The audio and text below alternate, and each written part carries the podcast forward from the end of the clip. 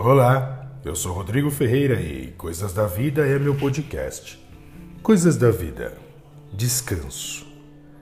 Nós temos a tendência de seguir pessoas. Seguimos porque achamos interessantes ou seguimos porque essa pessoa tem algo que nos conecta, algo que é similar, ou ainda seguimos porque essa pessoa tem algo a nos ensinar. Jesus era esse tipo de pessoa. Jesus ainda fala, Jesus ainda influencia. Entretanto, às vezes, Jesus parecia rebelde. Há episódios na Bíblia que parece que Jesus contraria o sistema. Se olharmos sem meditarmos, corremos o risco de ter uma má impressão sobre algumas condutas do Cristo. No livro de Mateus, capítulo de número 10 e os versos do 10 ao 14, encontramos essa situação. Abre aspas. E estava ali um homem que tinha uma das mãos mirrada. E eles, para o acusarem, o interrogaram, dizendo: É lícito curar no sábado? E eles lhe disse: Qual dentre vós será o homem que, tendo uma ovelha, se num sábado ela cair numa cova, não lançará a mão dela ou a levantará? Pois quanto mais vale um homem do que uma ovelha. É por consequência lícito fazer bem no sábado. Então disse aquele homem: Estenda a tua mão. E ele a estendeu, e ficou sã como a outra. E os fariseus, tendo saído, formaram conselho contra ele para o matar. Fecha aspas. Nestes versículos, nesta narrativa, vemos Jesus curando uma pessoa, uma pessoa sofrida, vítima de algum infortúnio biológico, uma patologia atormentava aquela pessoa. O problema aqui não é a cura, mas o dia em que se cura. Jesus curou no sábado.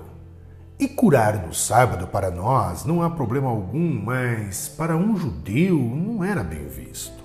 O sábado era o dia do descanso o sábado era um mandamento, mais especificamente era o quarto mandamento da lei, conforme escreveu Moisés no livro do Êxodo, capítulo 20, dos versos de número 8 ao 11. Este mandamento os judeus cumprem até hoje. Tudo fecha em Israel no Shabá.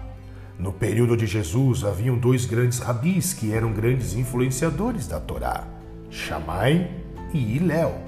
Shammai era o mais radical e dizia que nem orações deveriam ser feitas no sábado. O que dizer de orações a alguém? Neste contexto, aparece Jesus curando no sábado. E por isso, a grosso modo, parece que Jesus gostava de provocar.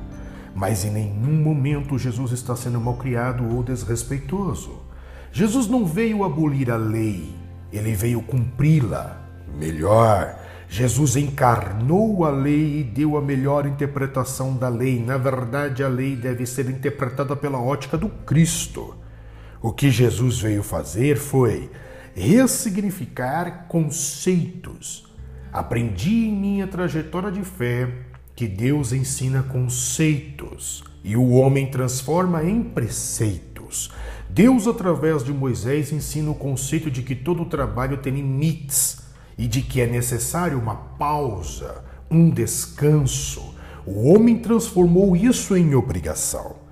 Deus ensinou o conceito da valorização da vida e de si mesmo no descanso. Descansar também é santo, descansar também é puro, descansar também é necessário, descansar também é sinônimo de amor próprio. O, amor, o homem deturpou, desvalorizando a vida com a arrogância, com a ganância, com o egocentrismo, o individualismo, e na ganância a vida deixa de ser valorizada e coisas, objetos assumem o papel de valor. Israel cumpria a lei, mas se esqueceu de valorizar a vida. Em contrapartida, Jesus veio resgatar a valorização perdida, a essência da lei, a valorização da vida. Então, o que é que de fato Jesus está ensinando? Primeiro, acredito que Jesus está ensinando que a lei serve à vida, não é o contrário. A lei está a serviço da vida, a lei serve para proteger a vida. A vida é mais importante do que o dia, no quesito Israel, no quesito judaísmo, no quesito Shabá. Tanto que Jesus usa a ovelha como exemplo, dizendo, abre aspas, qual dentre vós será o homem que, tendo uma ovelha, se num sábado ela cair numa cova, não lançará mão dela e a levantará? Fecha aspas. Depois desta fala, Jesus usa da didática judaica da comparação em grau de importância e conclui, abre aspas, pois quanto mais vale um homem do que uma ovelha, fecha aspas. Jesus está ensinando que o sábado era o dia da restauração e aqui é o segundo ponto. O que Jesus ensina? Jesus está ensinando de fato que o sábado era o dia da restauração. O dia de descanso serve para restaurar a mente, a emoção, o físico, e em outras palavras, o descanso é a restauração completa para o homem.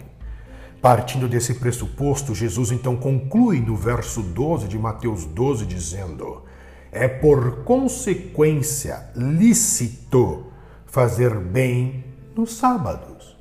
Em outras palavras, estamos no dia da restauração completa então, por que não restaurar em plenitude a vida desta pessoa enferma? Estende a tua mão e seja restaurado por completo. O que Jesus ensina? Jesus está ensinando ainda um princípio. O descanso do homem é o trabalho de Deus. É o que escreveu o salmista no Salmo 127, no verso de número 1 e o verso de número 2, quando ele diz, abre aspas, se o Senhor não edificar a casa, em vão trabalham os que a edificam. Se o Senhor não guardar a cidade, em vão vigia a sentinela. Inútil vos será levantar de madrugada, repousar tarde, comer o pão das dores aos seus amados. Ele, Deus, dá enquanto dormem. Fecha aspas. Então, o que é o Shabá? O que é o dia de sábado? O sábado é o descanso em fé aos cuidados de Deus. Falo isso porque todas as vezes que falamos sobre a fé, atrelamos a fé a um fato, a um ato, a uma postura, uma decisão heróica de alguém. Mas acredito que descansar em Deus também é um fato, um ato, uma postura, uma decisão heróica. Logo, descansar em Deus também é um ato de fé, pois descansar em Deus quando tudo parece estranho e doloroso é fé. O Shabá, o sábado, é um convite ao descanso no favor de Deus. O Shabá, o sábado, é um convite ao descanso na graça de Deus. E por que é um convite? porque todos os dias são dias de restauração completa.